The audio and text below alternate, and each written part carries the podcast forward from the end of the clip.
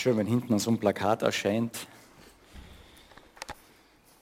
Bitte richte dich nach den Anweisungen, Mikrofon einschalten. Dankeschön. Für die, die übersetzen, zumindest das erste Plakat hier muss nicht übersetzt werden. Es gibt es in beiden Sprachen. Gott wird in und durch mich am meisten geehrt, wenn ich, in, wenn ich in ihm total zufrieden bin. Das ist eine andere Art und Weise zu sagen, dass letztlich das Vertrauen, der Glaube an ihn mich rettet oder rettend wirkt und der Glaube an ihn mein Leben wirklich verändert. Vertraue ich ihm. Und das wird heute uns beschäftigen, wenn wir uns mit dem Petrus ein wenig auseinandersetzen. Ähm, ich weiß nicht, wie viele, die hier sitzen, ihre Bibel schon einmal ganz durchgelesen haben.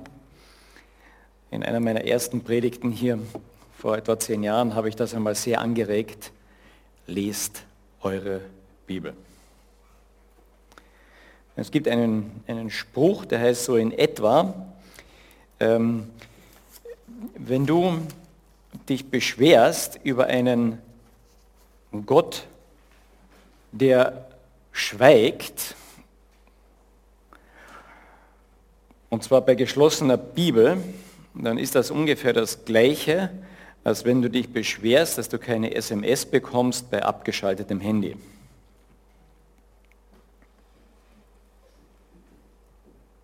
Ja? Gott spricht in erster Linie durch sein Wort. Und dieses Wort von vorn bis hinten ruhig, immer wieder lesen oder große Abschnitte davon lesen,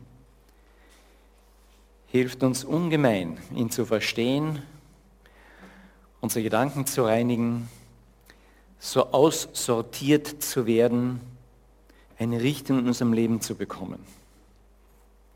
Es ist zwar schön, wenn man so einige Verse immer wieder nur herausliest und wir haben, es gibt ja so schöne Lieblingsverse, die jeder von uns wahrscheinlich auch hat.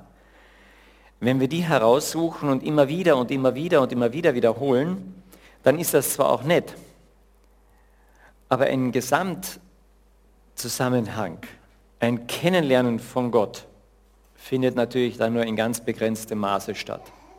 Meine Frau und ich haben sie in erster Linie kennengelernt, auch durch Briefe. Natürlich hätte ich unten immer schon gern, Love, Liz. Ach, das sind die schönsten Worte drin. Hi. Oder ich liebe dich, Karl Helmut. Und der Rest ist egal. Ja? Das ist der Kern der ganzen Sache, oder? Aber ich hätte nicht allzu viel von ihr kennengelernt. Und so ist es, wenn ich nur Lieblingsseiten oder Verse lese und nicht auch das ganze Wort Gottes. Und deswegen möchte ich euch am Anfang dieser Predigt sehr, sehr das wieder in Erinnerung rufen. Lest diese, das ganze Wort. Lest es. Und wenn wir uns heute Gedanken machen über den Petrus, dann werden wir merken, Petrus, das ist eine christliche Baustelle. So wie wir alle. Und ich hoffe, dass dieser Petrus uns dann ein ganzes Stück wirklich nahe kommt. Der Petrus war kein großer erster Bischof, erster Papst und ich weiß nicht was alles, unfehlbar und großartig. Er war großartig manchmal, ja, aber manchmal auch sehr kleinartig. Er war eine Baustelle. Und dazu möchte ich am Anfang wieder ermutigen, Gott ist mit uns noch nicht fertig. Ja, und der, der hier vorne steht, ist meistens der, mit dem man am unfertigsten ist. Deswegen kann ich über die Sachen reden, weil ich Bescheid weiß darüber, über diese Unfertigkeiten aus meinem eigenen Leben. Ich bin eine Baustelle Gottes, aber ich möchte auch diese Baustelle Gottes bleiben. Und das ist das, was den Petrus ausgezeichnet hat. Der hat Niederlagen gekriegt, der hat Dinge einstecken müssen, ja, hat Großartigkeiten. Aber er hat ist dran geblieben und sagt, ich will Baustelle Jesu Christi bleiben. Das war sein, da will ich dranbleiben. Ich möchte, dass der Baumeister weiter über meine Baustelle läuft. Das hat den unterschieden von der Baustelle des Judas. Und ich möchte so ein paar Punkte aus diesem Petrus Leben herausgreifen, bevor ich zu der heutigen Geschichte komme, wo es um diese Verleugnung geht. Dieser Petrus begegnet grundsätzlich mal einfach einem Menschen, einem Mann. Diesen, diesen Menschen Jesus Christus. Ja?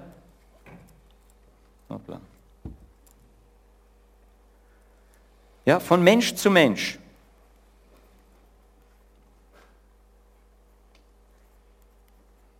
Einfach mal den Menschen Jesus. Weißt du, ähm, wir haben oft das, oder ich zumindest, habe oft das, Problem, dass in dem Moment, wo das Wort Jesus fällt, da kommt irgendwo was Überirdisches, Mystisches, Großartiges natürlich. Aber diese Fischer, die sind ja diesen, diesen Menschen Jesus einfach mal als Mann, als, als von Mensch zu Mensch, von Mann zu Mann begegnet. Dass sie gerufen hatte, Petrus, folg mir mal nach. Sagt, ist vielleicht ganz nett. So hübsch hat er nicht ausgeschaut, das wissen wir aus dem Jesaja. Er war keine tolle Gestalt. Aber er hatte irgendetwas und das hat den Petrus fasziniert und er geht mit und er hört sich das an und dann erlebt er Wunder und dann erlebt er, wie dieser Jesus so ganz anders ist. Er lernt einfach diesen Menschen Jesus einmal kennen. Lies einmal ein Evangelium, um nur mal diesen Mann, diesen Menschen Jesus Christus mal kennenzulernen. Das Baby wird gewickelt. Als Zwölfjähriger geht seinen Eltern verloren da in dieser Hauptstadt Jerusalem. Und dann sein, sein erstes öffentliches Auftreten. Begegnen einmal einfach diesem Mann Jesus Christus, diesem Menschen. Und dann geht das, das Leben von Petrus weiter und er begegnet diesem Jesus Christus als dem Rabbi, als den, der ihn lehrt, der ihm was beibringt, von dem er plötzlich lernen kann, ah, der sagt mir unwahrscheinlich viel über Gott, der gibt mir Erkenntnisse, die mir fast zu hoch sind. Er bringt ihm bei, hier geht es um Gemeinschaft mit Gott, um die Gemeinschaft mit ihm. Hier geht es, das ist ein Gelehrter.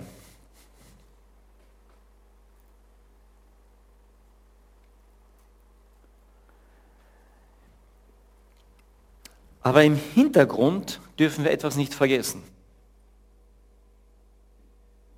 Wenn wir diesen, diesen Petrus ein bisschen begleiten, er begegnet diesem eigenartigen Menschen,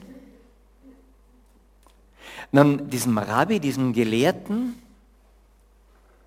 und dann kommt diese Frage dieses Anspruchs auf, ist er der Messias, dieser Retter, dieser Heiland, dieser, der der unsere Weltgeschichte total auf den Kopf stellen wird?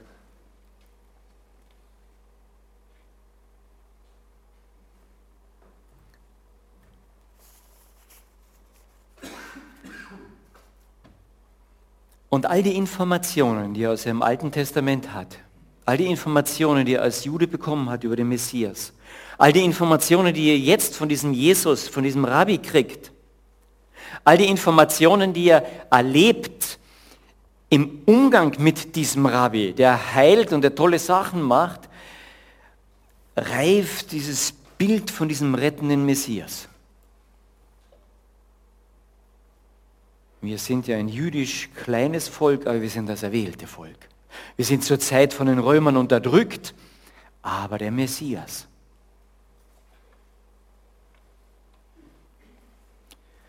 Und es reift ein Bild heran von einem, ich schreibe es einmal so hin, Zeitgeist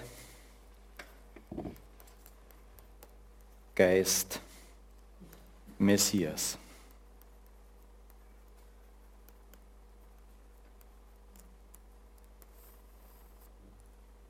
Ja?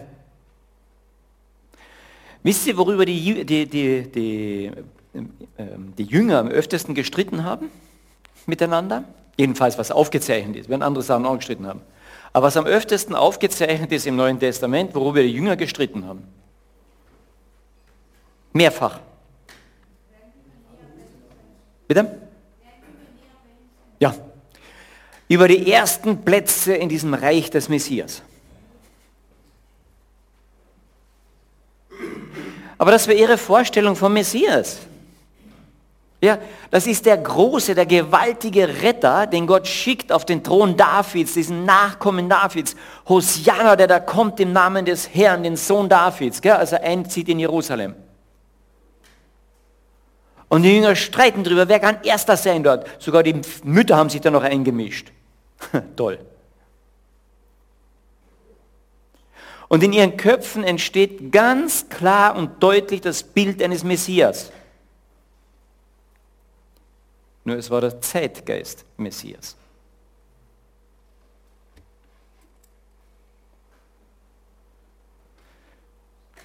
Und hier möchte ich uns einfach mitnehmen mit diesem Petrus.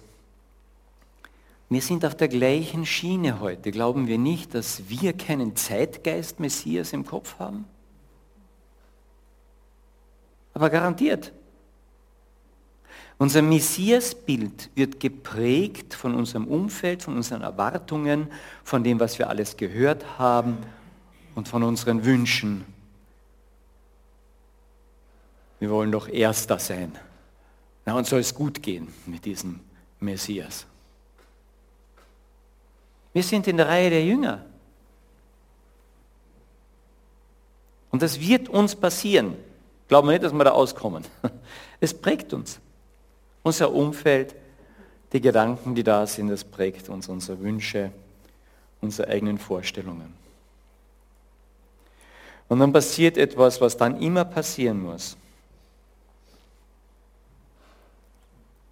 Dieses Bild wird enttäuscht.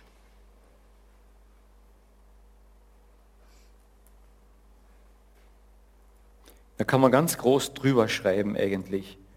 Ja, enttäuscht.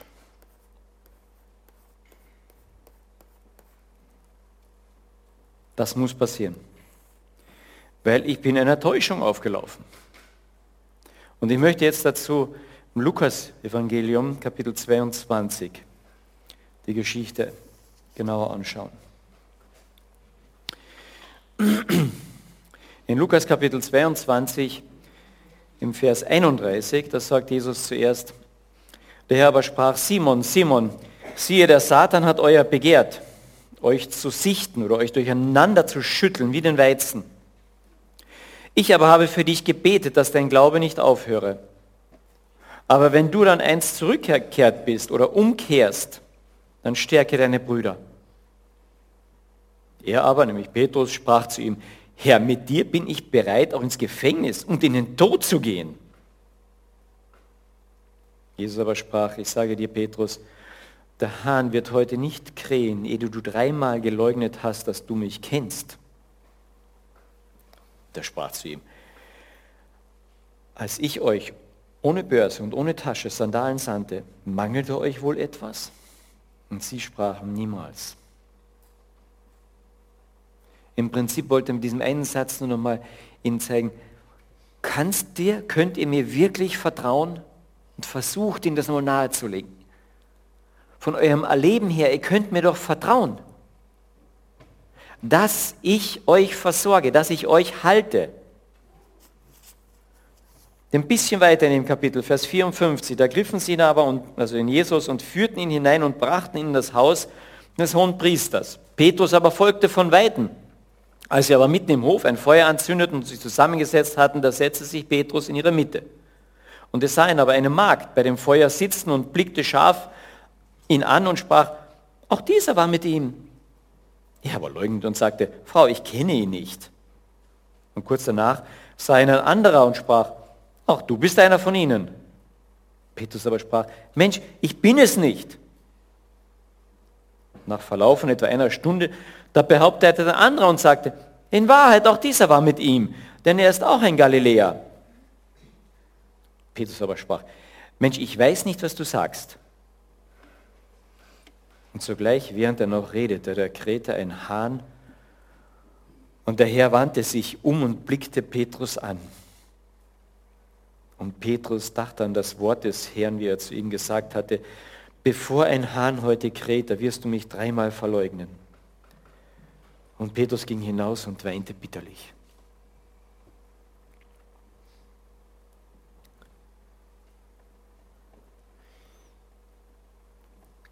Man muss sich diese Szene einmal vorstellen. Jesus hatte ihn vorher gewarnt. Jesus hatte ihm ganz genau gesagt, was passieren wird. Jesus hatte ihm gesagt, ihr könnt mir vertrauen. Ihr habt, bisher habt ihr keinen Mangel gehabt. Ihr könnt mir vertrauen. Und dann sagt eine Magd, du, du warst doch auch bei diesem Jesus. Und der Petrus kriegt Angst. Und er merkt, kann ich diesem Mann, der dort gefesselt steht, vom Hohen Rat noch vertrauen? Der kann ja nichts mehr für mich tun. Gefesselt. Jetzt bin ich auf mich alleine gestellt. Das kann doch nicht der Messias sein. Kennen wir das irgendwoher? Jetzt bin ich auf mich allein gestellt. Jetzt passt keiner mehr auf mich auf. Jetzt muss ich auf mich selbst aufpassen. Also ich kenne die Situationen. Und dann fragst du dich oft, und wo ist Gott jetzt?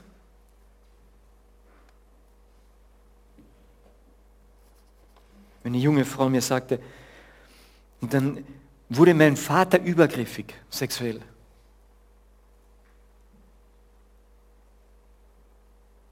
Und wo war Gott?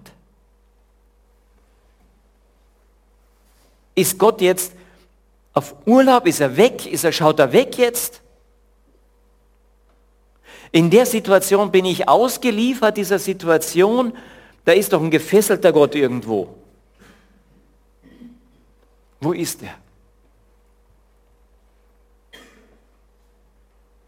Und der Petrus hatte keine Antwort drauf außer dass er auf sich selbst jetzt acht geben muss. Jetzt muss ich aufpassen. Und uns geht es ganz häufig sehr, sehr ähnlich, dass ich merke, jetzt, jetzt, muss das, jetzt kann nur noch ich auf mich aufpassen. Oder ich habe da noch eine Lösung um fünf Ecken. Denn Gott, wo ist er jetzt? Wo ist jetzt Gott?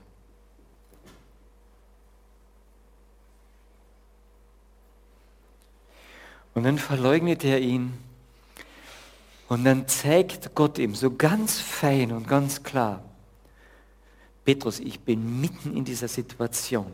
Dann passiert genau das, was Jesus vorher gesagt hatte, um ihm zu zeigen, ich bin in der Situation und der Hahn kräht. Wer hat denn diesem dämlichen Hahn gesagt, jetzt zu krähen? Da kann man sagen, das ist ja wirklich das blödeste Zeichen, das es gibt. Habt ihr das schon mal? Ein Hahn muss krähen. Ja, natürlich. Stell dich mal in den Hühnerhof und sag, jetzt krähe. Bumm. Macht er garantiert, gell? Habt ihr in der Früh mal die Hähne gesehen? So halb dunkel ist und dann fangen die an, sich zu bewegen und herumzulaufen. Und du kannst nur dabei stehen, wann krähst du jetzt das erste Mal? Das muss man sich vorstellen. Das sagt Jesus ihm, bevor der Hahn kräht, wirst du mich verleugnen. Ja, das ist nett. Aber sowas von irreal, surreal, mystisch. Und dann verleugnet ihn Jesus, äh, verleugnet Petrus den Jesus. Und der Hahn kräht. Nach dem dritten Mal, nicht nach dem ersten Mal. Ganz genau wie Jesus gesagt hatte. Kannst du dir vorstellen, was beim Petrus dieses Hahnkrähen ausgelöst hat? Und dann passiert eine zweite Sache. Dieser Jesus, wir haben das letzten Sonntag ein bisschen gehört von Hans Peter, wurde in dem Moment vom Hof oder in den Hof geführt. Der Hahn kräht und, und der Petrus sieht, wie Jesus dahin geführt wird, schaut hin und in dem Moment dreht sich Jesus zu ihm um und schaut ihn an.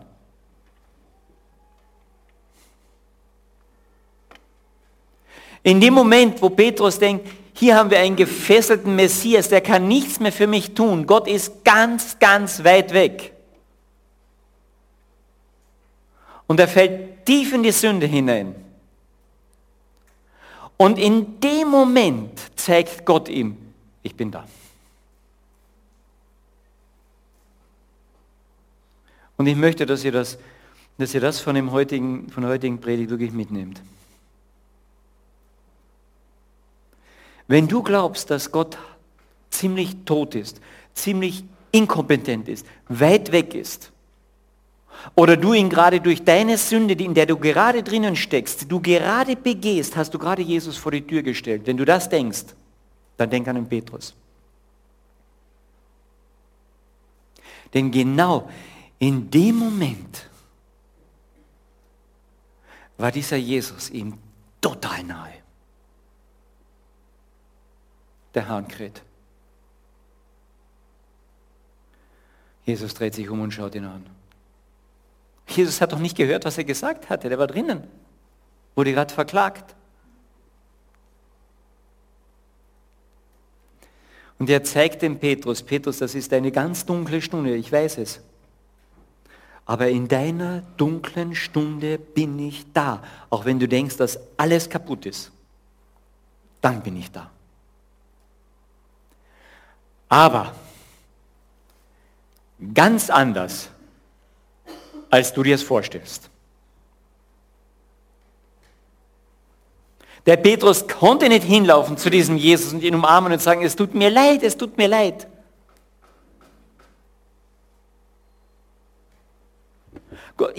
Petrus konnte nicht hin und vor ihm niederfallen und sagen, ich glaube, du bist der Messias. Er glaubte es noch nicht ganz. Der war gefesselt immer noch dort. Er war enttäuscht von sich, von der Situation, von diesem Messias, der trotzdem da ist, das hat er gesehen.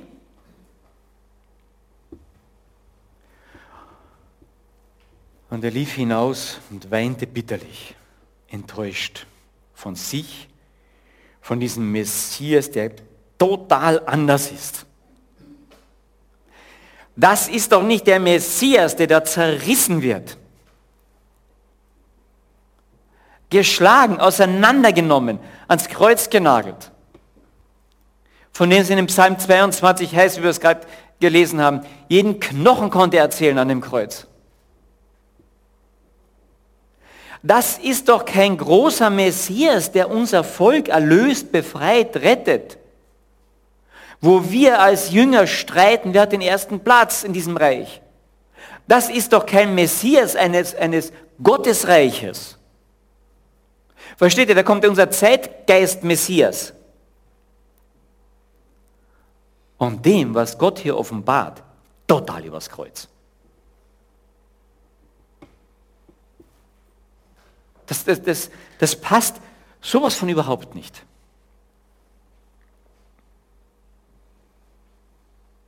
Und doch läuft dieser Petrus diese drei, anderthalb, drei, oder wenn man es nach der jüdischen Rechnung geht, sind es ja drei Tage, der Abend, der Tag und der nächste Morgen, er ist drei Tage gerechnet.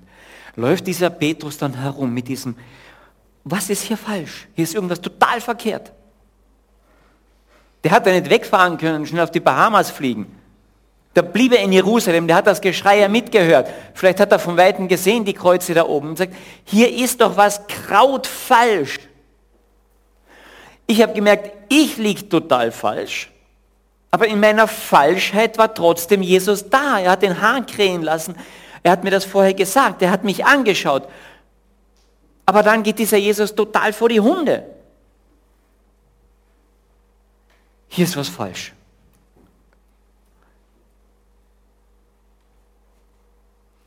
Und ich bin nicht sicher, ob es in dieser Zeit dem Petrus schon was gedämmert hat, dass hier etwas in seiner Theologie korrigiert werden muss oder ob er das erst später merkt als er diesem Jesus dann wieder begegnet und dann vor allem diese eine Begegnung hat am See Genezareth.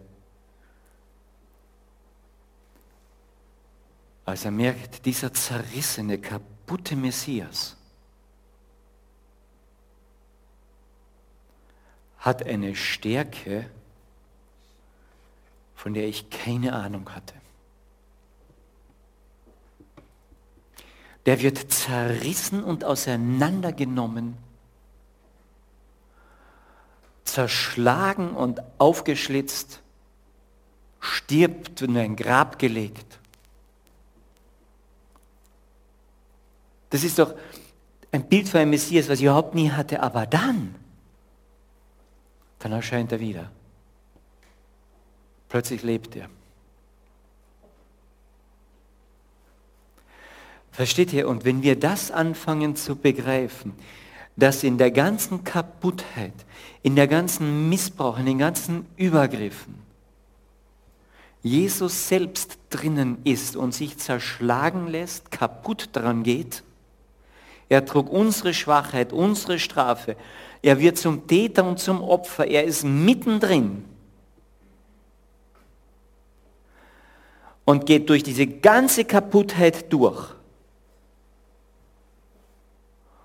Und dann erlebt der Petrus ihn wieder, dass der viel stärker ist als jede Kaputtheit, die es auf dieser Welt geben kann. Und dieser Jesus ihm sagt, ich kann in je, durch jede Kaputtheit dich hindurch begleiten zu neuem Leben. Versteht ihr? Da ist ein Trost drinnen für diese Welt in der so viel Kaputtheit drinnen ist. Ich werde tagtäglich mit dieser Kaputtheit konfrontiert, wenn Menschen zu mir kommen, wenn sie mir ihre Geschichten erzählen. Ich kann sie nicht trösten. Ich kann ihnen nicht sagen, heile, heile Segen, es wird schon wieder. Ich kann ihnen nicht einfach einen Kurs anbieten und psychologisch nur aufpeppen. Das wäre einen falschen Messias ihnen zeigen. Aber ich kann mit Ihnen durch diese Frage durchgehen. Wo war denn Jesus, als es mir so scheiße ging?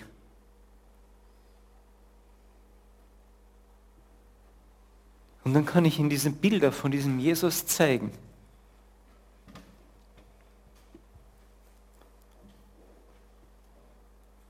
Entschuldigung. Und ihnen nur sagen, er ist durch deine ganzen Mist, durch alles, was du erlebt hast, mitten durchgegangen. Er war dort. Er wurde missbraucht. Er wurde zerschlagen. Er war dort. Aber er blieb nicht dort. Aus jeder Kaputtheit hat er die Kraft, dass neues Leben entstehen kann. Aus jeder Kaputte, durch die du durchgegangen bist, kann dich Jesus durchführen und was Neues schaffen.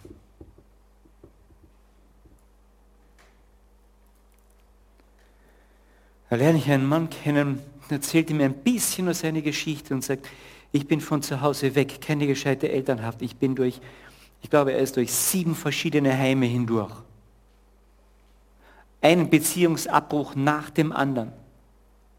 Da kann doch nur ein kaputtes Leben draus, draus kommen. Da kann doch nichts mehr draus werden. Wo war denn da Jesus? Als ich mich gerade wieder an jemanden angefreundet habe und gedacht, jetzt kann ich dem vertrauen, da komme ich, werde ich weitergeschickt ins nächste Heim. Es gibt keine Liebe auf dieser Welt.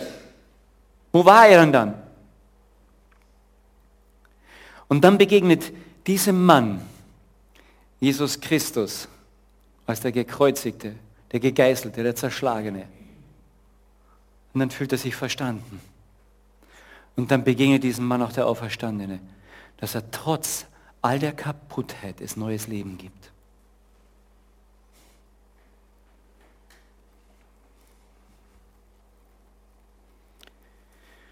Dieser Mann hat dann viele Bücher geschrieben, hat Theologie studiert, und wurde zu einer der gesegnetsten Evangelisten nach unserer Zeit, Klaus Eickhoff. Vielleicht hat ein, ein oder andere ein Buch von ihm gelesen. Hat hier in Kärnten viel evangelisiert, im Oberkärntner Raum. Ist jetzt mit einer Kärntnerin hier verheiratet, kommt aus Deutschland ursprünglich. Aus so viel Kaputtheit kann doch nichts mehr werden, oder? Du, wenn jemand bewiesen hat, dass aus Kaputtheit noch was werden kann, dann Jesus.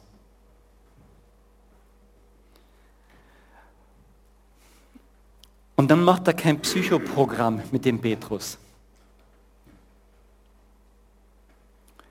Und dann bietet sich dieser ganz andere Messias diesen Petrus neu an.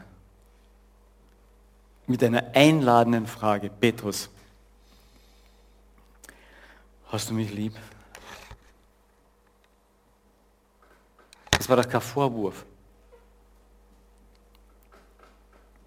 Der Petrus hatte ja etwas erfahren, dass dieser Jesus ihn immer noch liebte. Denn als er ihn verleugnet hat, ließ er den Hahn krähen, um zu zeigen, ich bin da. Als er ihn verleugnete, hat er sich umgedreht, um ihn anzuschauen. Und dann wird er zerfetzt und zerrissen. Und irgendwann geht dem Petrus aus, das ist ja mein Platz. Der hat ja niemanden verleugnet, der hatte nicht gelogen, der hat nie etwas getan, aber ich, ich schon. Ich gehöre da zerrissen. Und dem Petrus geht das langsam auf. Der hat das alles getan wegen mir, für mich. Ich gehöre ja an dieses Kreuz. Der wusste, dass dieser Herr, der ihm jetzt diese Frage stellt, ihn liebt. Und die Frage war eine Einladung. Petrus, hast du mich auch noch lieb? Steigst du auf meine Liebe ein?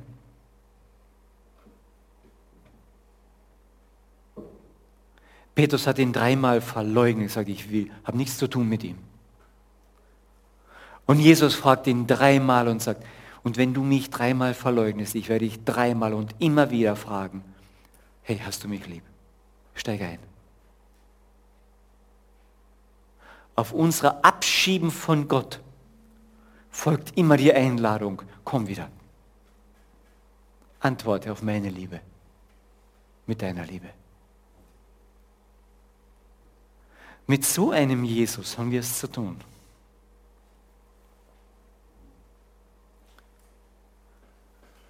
Und dann werden wir heil durch eine heilende Liebesbeziehung. Ich muss antworten drauf.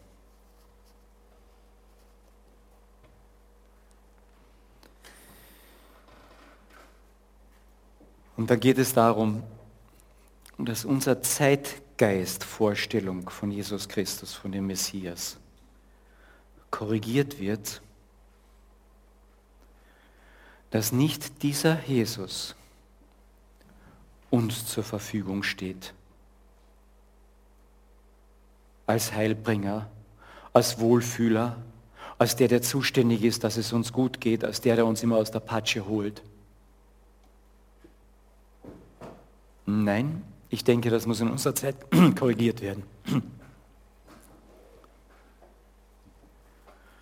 Und dass dieser Jesus, der alles getan hat,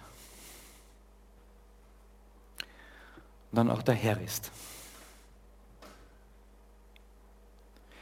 Und nicht mehr die Frage ist, Herr, durch mein Gebet, tue bitte und erfülle meine Wünsche. Durch mein Gebet kann ich Gottes Arm bewegen. Durch mein Gebet verändert sich Gott. Nein, nein. Wenn ich bete, verändert Gott mich. Nein, dann ist es nicht so, dass wenn ich endlich helfe, jetzt tue ich was für Gott. Wenn ich helfe und wenn ich andere unterstütze, dann verändere ich die Welt. Nein, nein. Das Bild ist umgekehrt. Wenn ich helfe und wenn ich unterstütze, dann verändert Gott mein Herz. Und er macht es barmherzig.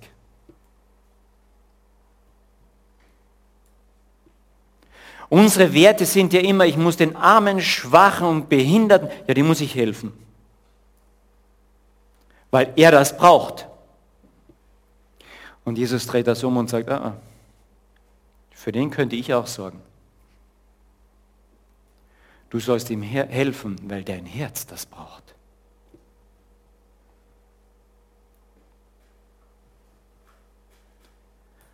Dass es barmherzig wird Und wenn wir das letzte behinderte Kind abgetrieben haben, den letzten alten Menschen umgebracht haben und den letzten etwas Beschränkten von dieser Welt beseitigt haben, dann werden wir auch die letzten Funken von Barmherzigkeit aus dieser Welt ausgelöscht haben. So ist das Bild.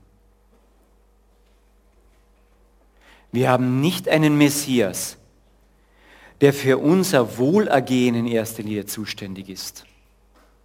Das ist nicht sein erstes Ziel mit uns, sondern wir haben einen Messias, der sagt, folge mir nach. Und ich werde dein Herz verändern. Ich mache dich zu einem Charakter, wo du einen Platz bei mir im Himmel bekommst. Aber streite jetzt nicht, wer der Erste im Himmel sein wird. Denn deine Charakterveränderung und deinen Charakter, das nimmst du mit in den Himmel. Aber nichts von deinem Wohlfühlen wirst du mitnehmen. Ob das dein bequemes Auto, Haus oder deine gute Tat ist. Aber dein Charakter, dein Herz, das geht mit.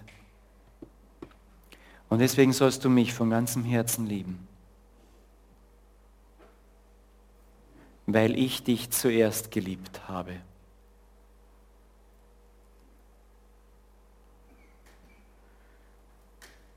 Glaube heißt eben auch den Mut haben, Gott die Kontrolle jetzt zu überlassen.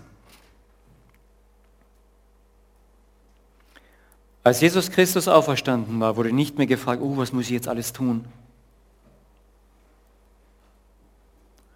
Sondern da war plötzlich eine Herrschaft da, aus Liebe, aber eindeutig.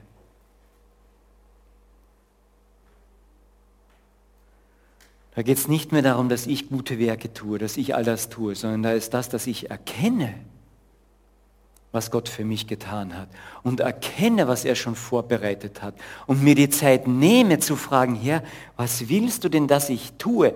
Und wenn ich diese Zeit bei der geschlossenen Bibel mir nur nehme, dann kriege ich eben kein SMS von Gott. Versteht ihr, die Herausforderung ist viel, viel, viel größer. Ich brauche wieder die Zeit, die, die Hingabe an einen Jesus Christus, der alles kann, der durch alles durchgegangen ist, der Leben schenken kann, wo man denkt, hier gibt es kein Leben mehr. Aber der Herr ist. Und der das Recht hat, in meinem Leben zu sagen, da geht's lang. Da führe ich dich hin.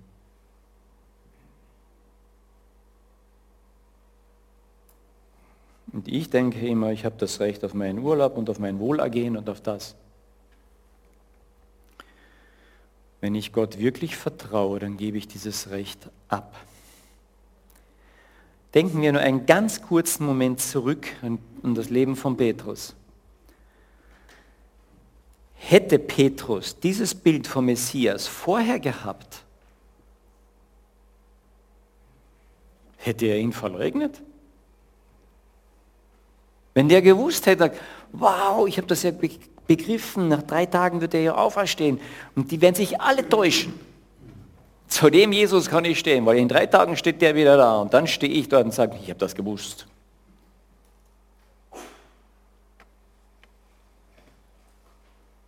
Der Petrus wird sich aufgehalten, hätte ich besser zugehört, der hat mir doch gesagt, in drei Tagen wird er wieder auferstehen. Mehrfach. Er hat ja gesagt, er wird leiden und dann. Ich habe doch diese alttestamentlichen Geschichten im, im Jesaja und im Jeremia und im, den ganzen Propheten und in den Psalmen, da steht das ja schon drinnen.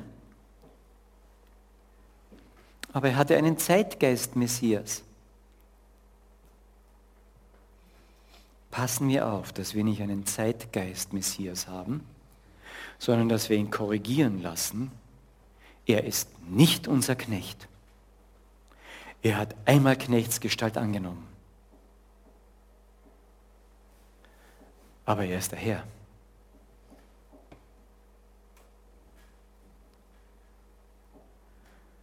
Und das hat der Petrus begriffen. Als Jesus ihm dann den Auftrag gibt, dann weide meine Lämmer, dann gib ab Acht auf die Schar, die ich dir gebe. Du kriegst einen Auftrag. Und der Petrus hat nicht mehr diskutiert. Er hatte seine Schwachstelle. Und jetzt ist gut, wenn wir unsere Bibel weitergelesen haben und damit schließe ich. Nicht jetzt 20 Minuten nochmal. Er hatte seine Schwachstelle und die war immer die Angst in der Masse ein bisschen. Ein paar Wochen später, als er von Gottes Geist erfüllt wird und er merkt, wow, was habe ich für einen Herrn. Da predigt er vor Tausenden von Leuten in Jerusalem und sagt, ihr habt ihn gekreuzigt. Dieser gleiche Petrus, da ist er voll in Fahrt. Aber ein paar Jahre später, da besucht er den Paulus mit seinen Heidenchristen und sitzt mit denen zusammen und alles toll. Aber dann kommen Judenchristen daher und er sagt, uh, ich als Jude darf doch nicht mit den Heiden Gemeinschaft haben und zieht sich zurück und sagt, ja, mit den Judenchristen bin ich zusammen. Diese gleiche Furcht wieder. Er blieb Petrus. Er blieb eine Baustelle. Hey, wir dürfen Baustelle bleiben. Das ist okay. Aber wir müssen zurück zu diesem Herrn und ihn sehen. Gerade dort, wo Baustelle ist und wo ich was falsch gebaut hat, lässt er den Hahn krähen und schaut uns an und sagt, ich bin mittendrin in dieser Baustelle. Wo du gerade mitten in der Sünde stehst. Und der Petrus lässt sich korrigieren. Er hört den Hahn noch. Er sieht das Angesicht Jesu mitten in der Sünde. Lass dich von Jesus anschauen, wenn du meinst, jetzt ist alles verloren. Wenn du meinst, jetzt bist du es nicht mehr wert, dann lass dich von ihm anschauen. Und dann wirst du sehen, wie es ihn zerrissen hat. An deiner Stelle. Aber auch wie er durch jede Kaputtheit und Zerrissenheit doch noch Neues schaffen kann, weil er ist der Herr. Er ist der Schöpfer, der alles neu machen kann der trotz Kaputtheit neues Leben hervorbringt. Zu unserer jetzigen Zeit immer noch baustellenhaft, ja. Aber einmal werden wir so verherrlicht sein, wie er es heute ist. Keine Kaputtheit mehr, keine Baustelle mehr. Aber das war nur möglich, weil er, weil er einmal die größte Baustelle der Welt war. Der größte Schutthügel, den es gibt. Aber er hat bewiesen, dass er stärker ist. Und er kann uns mitnehmen aus jedem Schutthügel, jeder Baustelle unseres Lebens. Denkt an den Petrus. Glaube heißt den Mut haben, Gott die Kontrolle dann zu überlassen. Weil er uns liebt und die Kraft hat, mit seiner Liebe jeden Schutthügel zu neuem Leben zu erwecken. Jeden. Beten wir noch. Herr Jesus Christus, ich danke dir, dass du diesen Petrus nicht aufgegeben hast. Ich danke dir, dass du ihn, während er gerade in der Sünde steckte, angeschaut hast und den Hahn krähen ließ. Und ich danke dir, dass du das in meinem Leben schon so oft gemacht hast. Und ich denke in unser aller Leben. Und ich möchte dich bitten, dass jeder von uns das zum ersten Mal oder zum hundertsten Mal erleben darf. Den Mut hat, zu dir hinzuschauen, gerade dann, wenn wir mitten in der Baustelle stecken, mitten in der Sünde oder mitten in der Verzweiflung oder denken, jetzt ist alles aus. Dass wir dann zu dir hinschauen und Herr, dass wir erleben dürfen, dass du uns anschaust dass wir deine Zusage haben, du bist bei uns alle Tage, immer, in jeder Situation. Und du warst bei uns alle Tage und du warst in jeder Situation und du kennst das und hast es durcherlebt. Und wirst uns mitteilen, du bist da, du bist mittendrin. Aber du bist auch derjenige, der den Tod sogar überwunden hat. Bei dir ist die Kraft aus jeder Baustelle Leben zu erwecken, aus jedem Schutthügel Leben zu machen. Dafür danke ich dir. Erinnere uns dran, wenn, es, wenn wir das brauchen, bitte Herr. Bewahre uns dein Wort. Amen.